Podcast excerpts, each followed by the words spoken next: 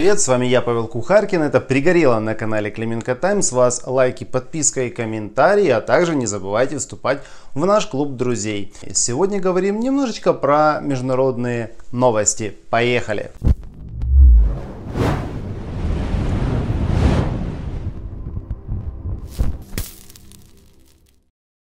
Буквально недавно мы говорили про то, что временно поверенная в делах США в Украине Кристина Квин после вызова на ковер министра буквально дала указание, чтобы никто не смел даже подумать о теоретической возможности купить российскую вакцину, даже если она будет эффективной и получит все необходимые сертификаты. Но ее общение на этом не закончилось.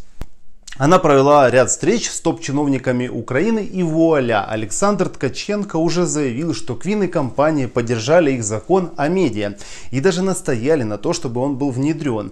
Кто забыл, я напомню, что это тот самый знаменитый репрессивный закон о медиа, который развязывает буквально руки над советом, органам власти, блокировать онлайн-ресурсы, выписывать штрафы, закрывать медиа и многое другое за все, что им может не понравиться. Вот, например, я скажу, что фильм про Штирлица хороший и умели раньше снимать, а не то дерьмо, как наши котики. И уже можно как бы нарваться на неприятности. И, кстати, о наших котиках. Наконец-то я скачал этот фильм, он появился в онлайн доступе, и я уже готовлю для вас обзор. Жмите колокольчик, чтобы не пропустить. Но вернемся к медиа. В общем, вопрос такой. Почему американское посольство и их люди так настаивают на этом репрессивном законе? Если, например, та же первая поправка Конституции США гласит, что Конгресс не должен издавать ни одного закона, относящегося к установлению э, каких-либо запретов в отношении свободы слова, религии и так далее. Конгресс для себя, да, вот э, их ценности они не распространяют почему-то на других, а остальным нужно делать иначе. И хотя, знаете, вот, например, онлайн-ресурсы по типу YouTube, Twitter, э, Facebook и так далее тоже в определенном роде стали какими-то э, ущемляющими, и здесь не идет про свободу слова. Многих сейчас в Фейсбуке блокируют за критику протестов в Америке бан, за какие-то высказывания нетолерантные в адрес афроамериканцев тоже можно получить э, бан. Да они даже твиты Дональда Трампа, президента своего, как бы удаляли. В этом понимании очень странная ситуация. И опять же, я понимаю, что эти репрессии в отношении украинских медиа будут только в адрес неугодных, потому что те же ТСН и прочая компания просто конченых новостей не получат никаких выговоров, а будут дальше оскорблять на эфирах людей и многое другое.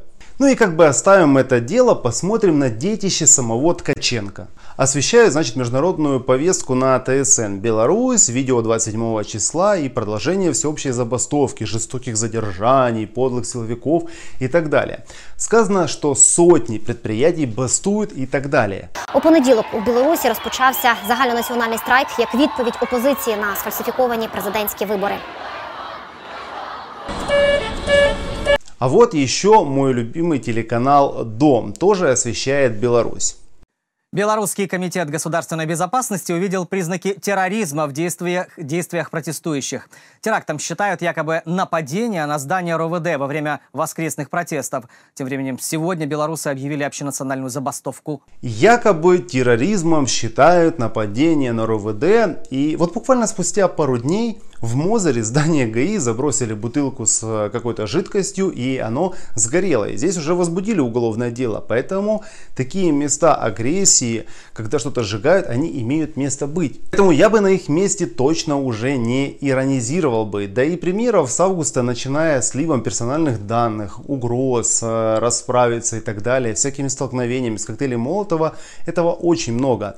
Но протесты, которые, безусловно, нужно и важно освещать, потому что действительно людей выходит много, попадает исключительно со стороны вопиющей жестокости силовиков.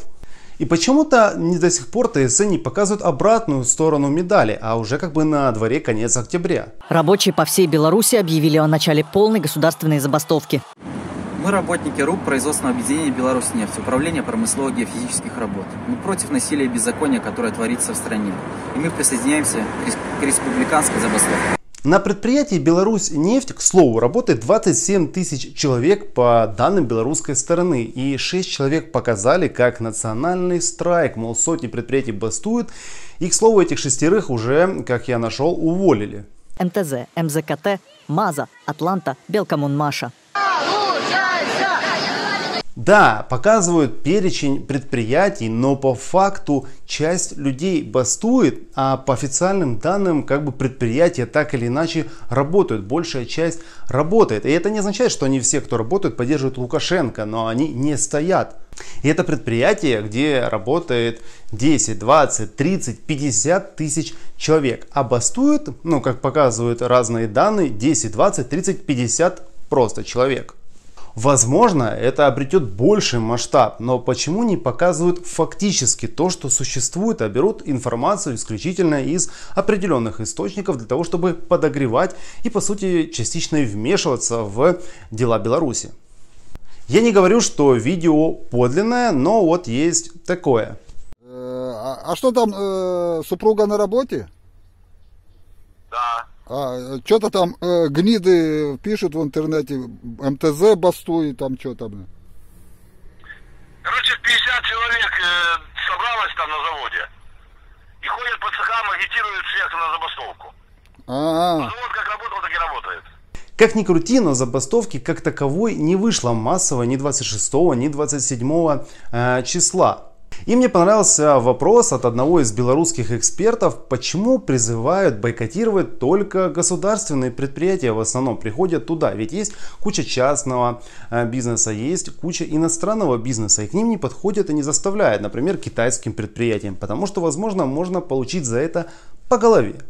И я ни в коем случае не говорю, что украинские медиа единственные, кто так делает в мире. Такое есть и в России, и в Европе, и в США. Все зависит от того, э, грубо говоря, на чьей ты стороне. То есть сотня новостей есть про жестокость в Беларуси, практически нет ничего про жестокие разгоны в Польше, Италии, во Франции и так далее. Вот даже самый раскрученный э, телеграм-канал Нехта, который в Беларуси признали экстремистским, громче всех кричали про свободу слова, хотим свободу слова, как ГосТВ не показывают их, как они умалчивают, э, что нет освещения протестов и так далее. Но заходим к ним, смотрим по поисковику Минск, понятное дело, есть как бы протесты и все остальное, жестокие разгоны многое другое. Но по поиску Польши нет ничего. По Варшаве, если вести, тоже. Но вводим Бишкек есть, Хабаровск есть. То есть протесты не только в Минске, но по запросу Варшава и Польша ты ничего не найдешь, как и по любому другому европейскому протесту. Нет в поисковике ничего и про слово аборт. Поэтому смешно от таких людей слушать что-то про свободу слова. По факту оказывается, что это все-таки как-то избирательно. И к чему, собственно, я это говорю. Когда от этого чучела Ткаченко идет такая вот радость, что пришла какая-то тетя из-за бугра и рассказала, как кому жить, как кому строить медиа, какие законы принимать, у меня один вопрос. Ты там ничего не путаешь? Почему кто-то решает, что нужно жить по чьим-то другим правилам, а не написанным тобой самим по сути? Почему ты будешь решать, как что принимать и слушать чьи-то советы?